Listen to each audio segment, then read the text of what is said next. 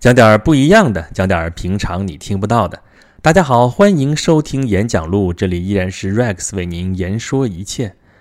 呃，这一期节目完全是我临时起意想到了，然后我就插了那么一期节目进来啊。我们前面一直在连续讲罗马帝国这个系列，还会继续持续下去。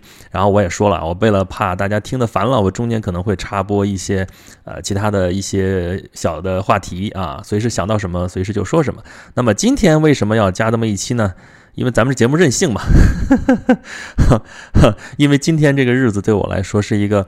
呃，比较特别的日子啊，虽然咱们很早的一期节目里边就说过，说时间可能是不是我们的人类的一种错觉，就是让我们把这个漫长的岁月过得比较有节奏，但是不管它。呃，今儿爷高兴，怎么说都行啊，因为今天是七月二十八号，是我的生日啊，Happy birthday to me！毫不意外，今天我收到了世界五百强当中 N 家巨头送来的祝福啊，我就不说他们的名字了，大家猜猜也已经知道是什么，无非就是些什么呃什么油企啊，什么银行啊，什么保险啊，类似这样的一些企业。呃，当然了，这个最贴心的祝福肯定还是来自于家人和朋友啊，这没什么可说的。啊，列位说了，你过生日就过去呗，你自个儿闷闷，你自个儿过去呗。你你在这还专门给他做一期节目，你得有多自恋呢？你这是啊啊，不发福利也就罢了，你这是干嘛呀？广而告之是想问大家要礼物吗？没有没有没有，真不是那意思啊。其实是因为有朋友建议啊，也我也是这么一想，说啊，正好借这个日子，我可以讲讲我这个名字是怎么来的啊。就是我天天你看，我每次节目开始的时候，我都介绍说，大家好，我是 Rex，还有。为什么我在微博啊、知乎啊，或者是一些音频平台上面，我用的那个名字是啊一个比较长的啊，轩辕十四 Rex 啊，前半截轩辕十四是汉字啊，Rex 又变成了字母了。这么个稀奇古怪的名字，到底有什么含义呢？是不是就为了啊显得有文化啊，拿来装逼用的啊？正好借今天这个日子，我把它这个来龙去脉可以跟大家好好的来讲一讲，来解释一下吧。啊，本来这个内容我是想留到以后讲的，因为我不是前边说嘛，策划一个专题，本来想放那个专题里边讲的，啊，但是呢，捡日子不如撞日子嘛。今天既然碰到这个日子，那么我们就愉快的决定了来讲一讲这个东西。行，废话少说，咱们开头讲这个名字啊，这虽然只有那么几个字，但是里边来头可大了啊。咱们先说后边那几个字母啊，比较简单的 R E X 三个字母 Rex 啊。自打节目一开始的时候，就有朋友问我说啊，你这个 Rex 到底是啥意思啊？啊，那个甚至还有人跟我说，跟我那根据我那个发音嘛，我说 Rex 嘛，有人就给我翻成 R A X 啊，就光我这样写，我说我真不是这个词儿，我是 R E X。他结果跟他说了之后，他还跟我说说，哎，没关系，我大家都叫你 Rex，都是 R R E X，我叫你 Rex，这样我不显得我与众不同吗？好吧，呃，我真的表示很无语 啊。这个 Rex 我之前已经讲过一点了，就说那个 Rex 是国王的意思，Rex means king。这是拉丁文当中“国王”的意思啊，在王政时代的罗马，国王就叫 Rex 啊。而且我这个地方再说一点，呃，延伸出来的东西啊，就是大家都知道耶稣是被钉在十字架上的。然后大家如果对圣经故事有所了解的话，就应该知道他的十字架上啊，那个他的敌人为了羞辱他，写了那么几个字啊，“犹太人的王”。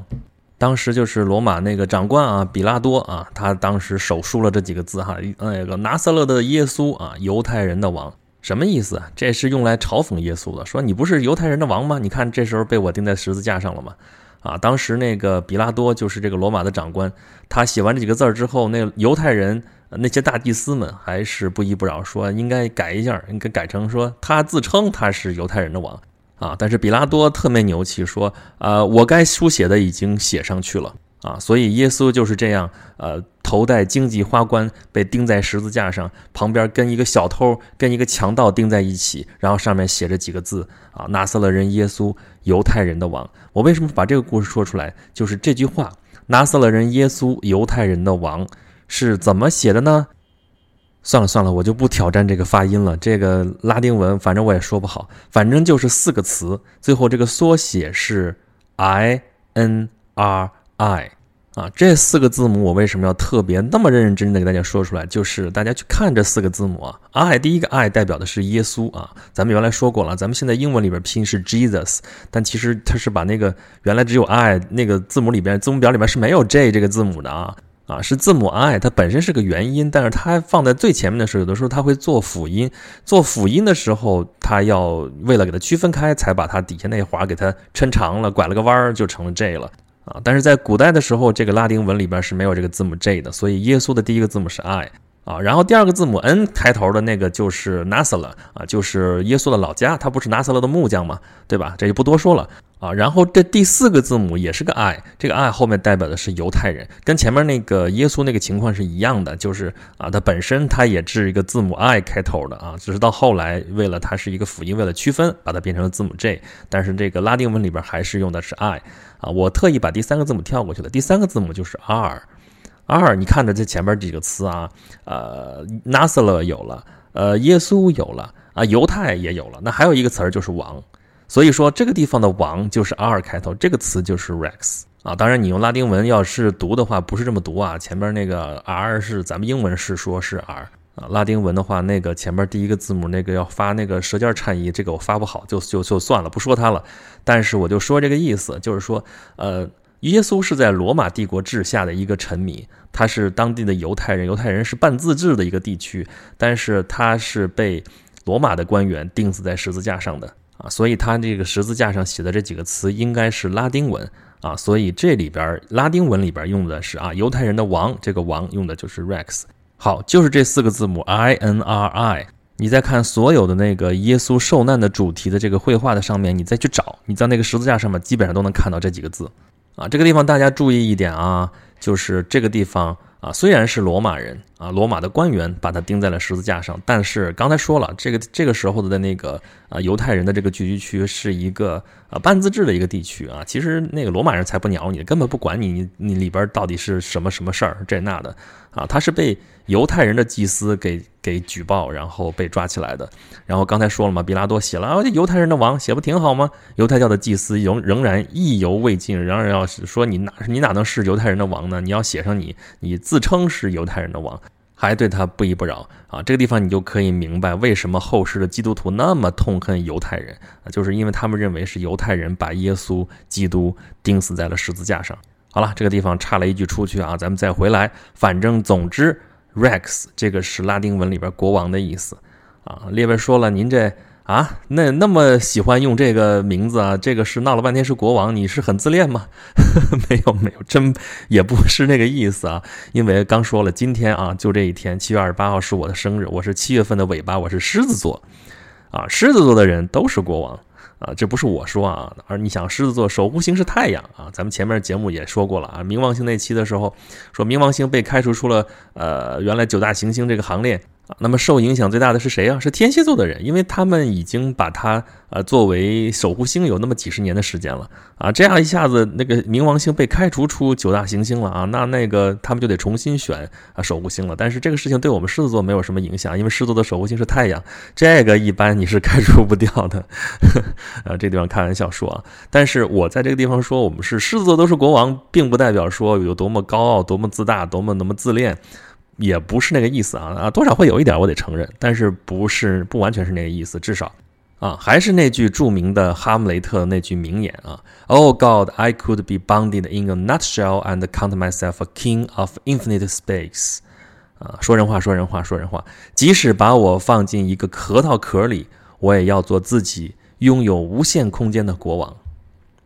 即使把我放进一个核桃壳里，我也要做自己拥有无限空间的国王。行了，不说第三遍了啊。那意思就是说，人人都是国王。我们中国人也是这么认为的，人人皆可为尧舜啊。尧舜没什么了不起的，我们每个人都可以是啊。毛主席诗词嘛，“六亿神州尽舜尧”，怎么了啊？我给我儿子取名就叫尧，每人都是尧舜，对吧？啊，不光是尧舜啊，还有轩辕十四啊。就是现在我们在说我们前面这个词“轩辕十四”为什么会有这个词啊？刚才说的都是 Rex 和他在西方文化当中的意义啊。哎，巧了。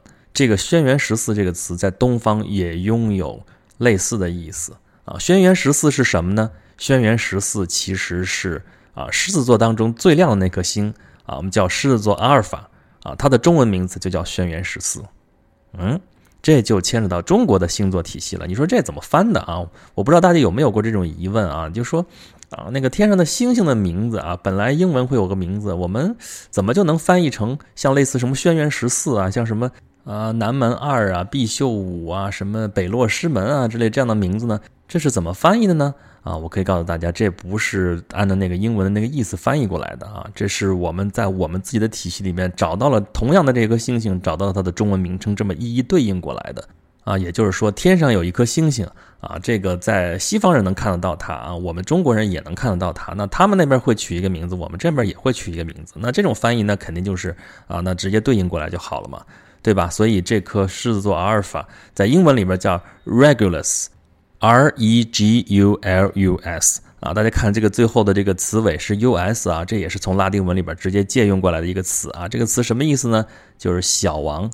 啊，这个词嘛，那就是啊，我每期节目结尾的时候都会说一句，说欢迎大家关注我的微信公众号“轩辕十四工作室”啊，这几个字是汉字，但是大家如果关注了之后，就会发现这个公众号的呃英文名字叫 Studio Regulus，那就是轩辕十四工作室嘛，然后拼在一起的啊，就是把 Studio 放在前面了啊，所以这个 Regulus 跟这个中文对应的就是轩辕十四这四个汉字。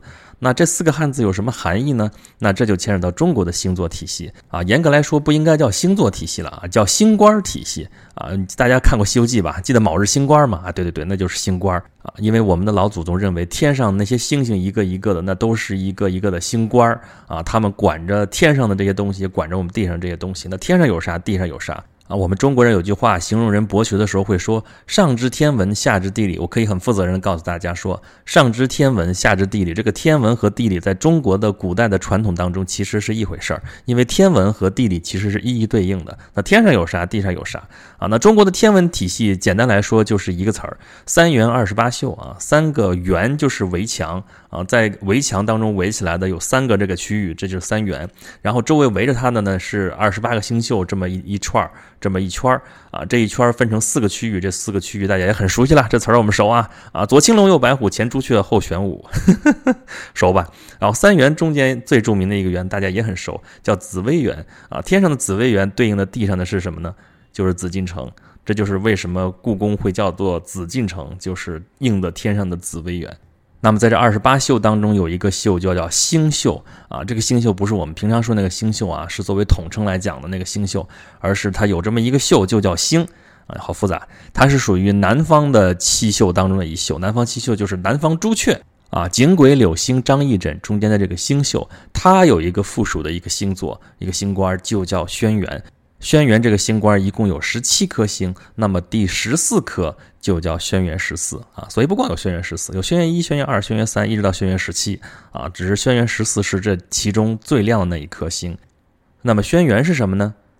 轩辕就是皇帝啊，没错，就是我们那个华夏人文初祖的那个皇帝，他不就叫轩辕嘛啊，姓姬名轩辕啊，轩辕氏。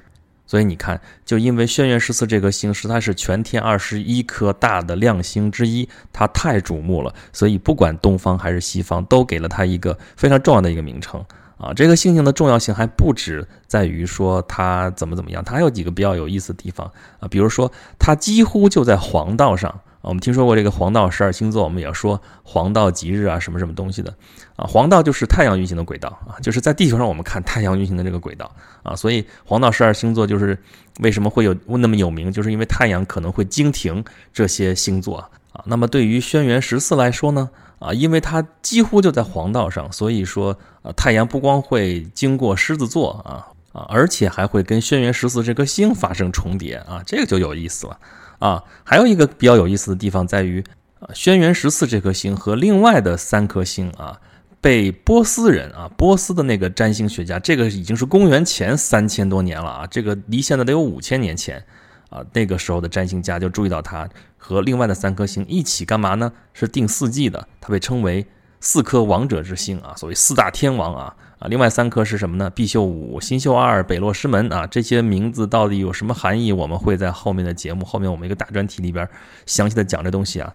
啊，今天我们只讲轩辕十四，所以轩辕十四这颗星啊，虽然它不是全天最亮的星，但是它确实是有一定的含义。它是狮子座最亮的星，而它就在黄道上啊，它是天上的四大天王之一啊。它还背后的这个文化意义，在在东方，它代表的是轩辕皇帝啊；在西方，在那个从呃古代两河流域传过来，经过了希腊人，然后传到罗马人这个地方的这个天上的这个星星的命名里边，它代表的是国王啊，它是小王。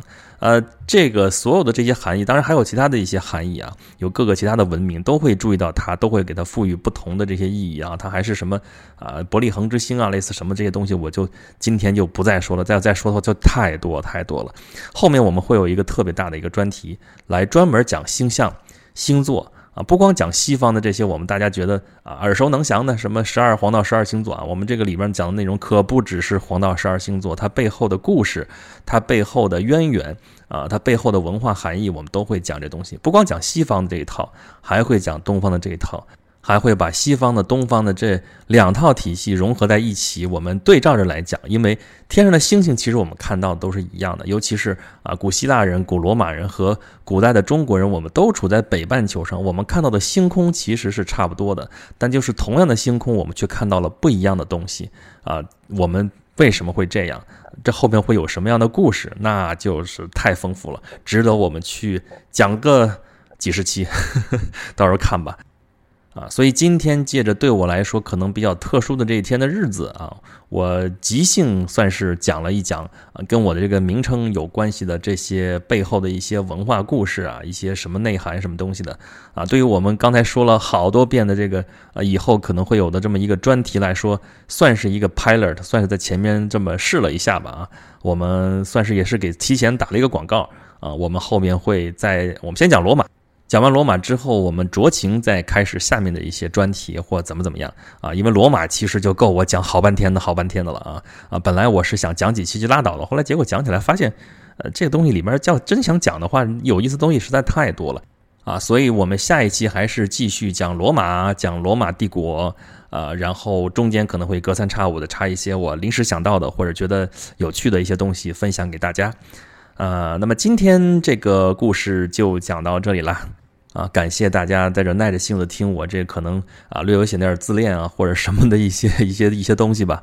啊，当然狮子座的人我相信还是愿意听的啊。然后对每一个人我都想说那句话啊，每一个人都是自己的国王，人人皆可为尧舜。好，今天的节目就到这里了。啊，欢迎大家在听到节目的平台上给我留言，我基本上都能看得到，会给大家回复。啊，欢迎关注我的微信公众号“轩辕十四工作室”。哎，现在大家也知道这个微信号怎么拼了啊，就是 Studio Regulus，把这词全部拼在一起，中间没有空格，然后就找到我的微信公众号，欢迎大家关注，然后欢迎大家在里边给我多提意见，多吐槽，求扩散。好，今天这期节目就是这样了，我们下期再见吧。